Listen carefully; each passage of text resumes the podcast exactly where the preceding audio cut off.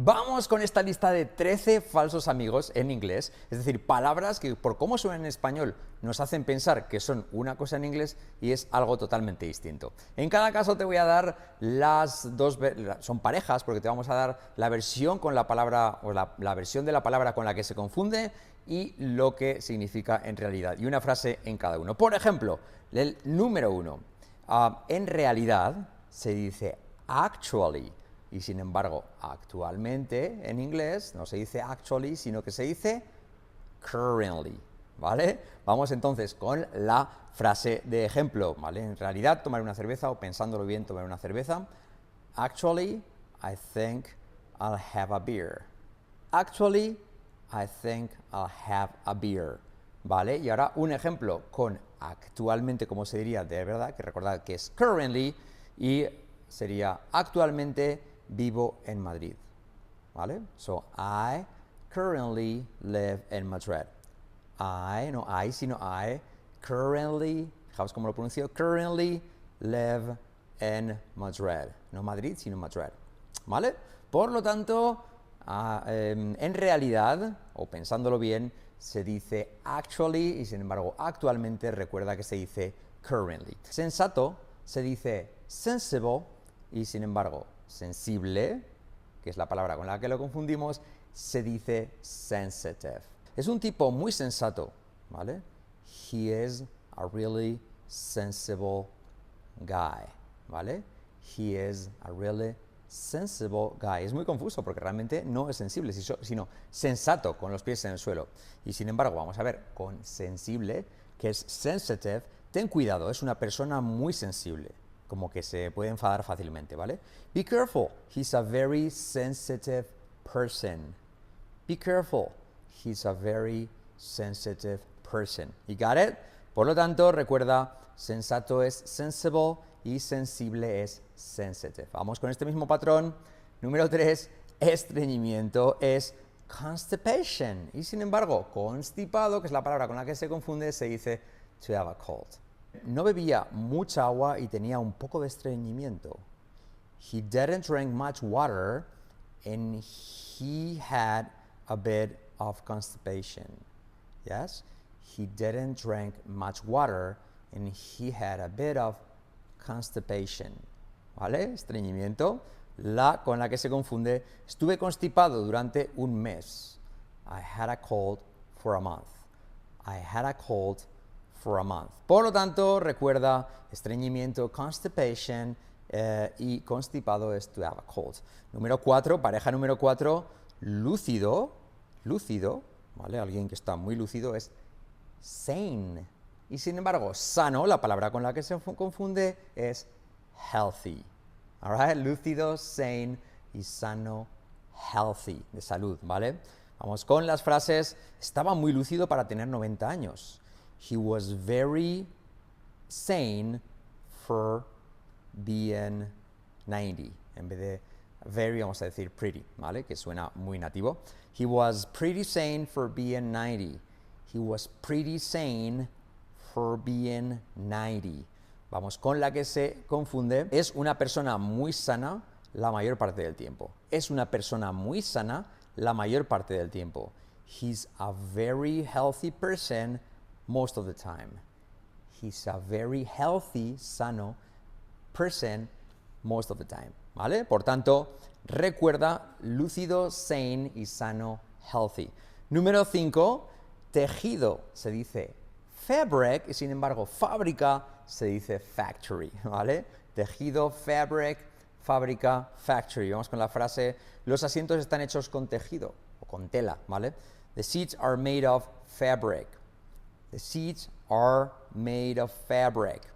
Y es una fábrica enorme. Era una fábrica enorme. Era una fábrica enorme. It was a huge factory. It was a huge factory. You got it? All right? Por lo tanto, recuerda, tejido, fabric y fábrica se dice factory. You got it? Vamos con el número 6 de estos uh, falsos amigos en inglés. Okay? Um, ayudar es assist. Y sin embargo, asistir, que es lo con la que se confunde, se dice to attend. ¿Ok? So to assist and to attend. Frase de ejemplo. eh, te enviamos a alguien para que te ayude. ¿Ok? We'll te enviamos a alguien para que te ayude, no te preocupes, ¿vale? We'll send you someone to assist you. We'll send you someone to assist you. Yes? Y la otra, ¿vas a asistir al evento? Are you planning on attending the event? Fijaos que no se dice attending to the event, sino attending the event, sin preposición, ¿vale? Are you planning on attending the event? O the event, ¿vale? Are you planning on attending the event? All right? Por lo tanto, recuerda ayudar, to assist, y ah, asistir se dice to attend, all right? No las confundas. Number seven. Um, alfombra se dice carpet y sin embargo carpeta no se dice carpet sino que se dice folder, all right? Acuérdate de doblar, fold, fold your arms, fold. All right, so frase, la, la- la alfombra roja está preparada. The red carpet is ready. The red carpet is ready. ¿Vale? Ahí lo tienes y con la que se confunde, um, se te va a caer la carpeta. ¿Vale? Recuerda que no vas a decir carpet, sino folder. Por lo tanto, you are going to drop your folder. You are going to drop. Mira cómo lo digo, going to drop. Going to drop. Your folder. De your, la R de decae. Your folder. Your folder. You're going to drop your folder. You're gonna drop your folder. You're going to drop your folder. You're gonna drop your folder. You got it? So, se te va a caer la carpeta. You're going to drop your folder. Be careful. Por lo tanto, recuerda, alfombra es carpet y em, eh, carpeta no es carpet, sino que se dice folder. All right, keep that in mind. Tenlo en cuenta. All right, let's go. Move on to number eight. And uh, number eight, tenemos una víctima que es casualty y sin embargo, ah, casualidad no sería casualty, sino que es coincidence. Fijaos cómo lo digo, coincidence, coincidence. Todas las is como es, all right? So, víctima, casualty y casualidad no es casualty, sino que es coincidence. Hay otras formas, pero así es como más sencillo, ¿vale? Frase, hubo muchas víctimas después de la batalla. There were many casualties after the, the- after the battle. Battle, ¿vale? No battle, sino battle, ¿vale? So, there were many casualties after the battle. Battle, battle. Y la otra, para no confundir, qué casualidad encontrarte por aquí. What a coincidence meeting you here. What a coincidence, miren, que se miren por aquí, miren por allá, miren you here. What a coincidence meeting you here. Oh my God. Ahí lo tienes, víctima, casualty, casualidad, coincidence. Number nine, ahogar es to choke y sin embargo chocar no es to choke, sino es to crash. To crash, lo vas a ver aquí. Eh, casi se ahogó de muerte en el río. He almost choked, pasado, choked to death in the river. He almost choked to death in the river. Y sin embargo la otra se chocó contra un árbol. He crashed into a tree. He crashed into a tree.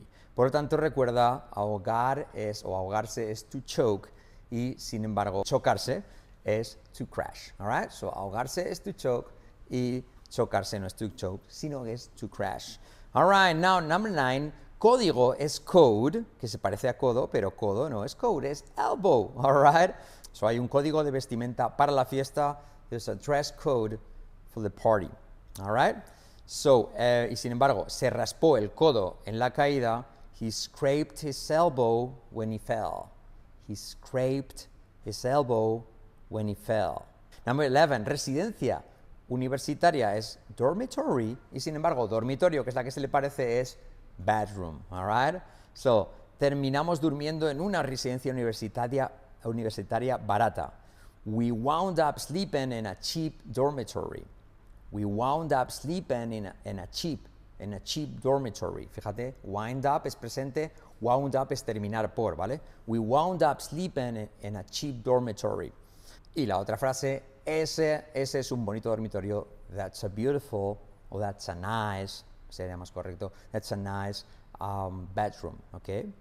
That's a nice bedroom. Por lo tanto, recuerda um, que dormitory es una residencia universitaria y que dormitorio se dice bedroom. All right. Now, number 12. Salida es exit y sin embargo éxito no es exit, sino, que es success. All right? Aquí lo vas a ver um, con esta frase. No puedo encontrar la salida. I can't find the exit. I can't find the exit. Y me alegro mucho por tu éxito. I'm really happy for your success. I'm really happy for your success. Sobre, entonces, recuerda que salida es exit y que éxito no va a ser exit, sino que va a ser success. Número 13. Ok, so, número 13, la última de todas ya, abusar es to molest, abusar, abusar sexualmente, ¿vale? Y sin embargo, molestar es to, to bother, ok? So, es triste escuchar que algunos profesores abu- abusaron de sus alumnos. It's sad to hear that some teachers molested their students. So, molested, ¿ok? Molest no es molestar, sino que es abusar. Y sin embargo, con molestar sería, me estaba continuamente molestando con su violín. He was constantly bothering me with his violin. All right? So, recuerda que abusar es to molest y sin embargo molestar es to bother. All right, guys. Ah, decidme si tenéis cualquier tipo de duda, comentadme abajo. Abajo os dejo una eh, clase gratis de nuestro YouTube TV Plus, ¿vale? El curso que hemos creado con Carlos para que cambies tu inglés en una semana y lo hables en ocho meses. All right, guys. Thank you so much. I'll talk to you later.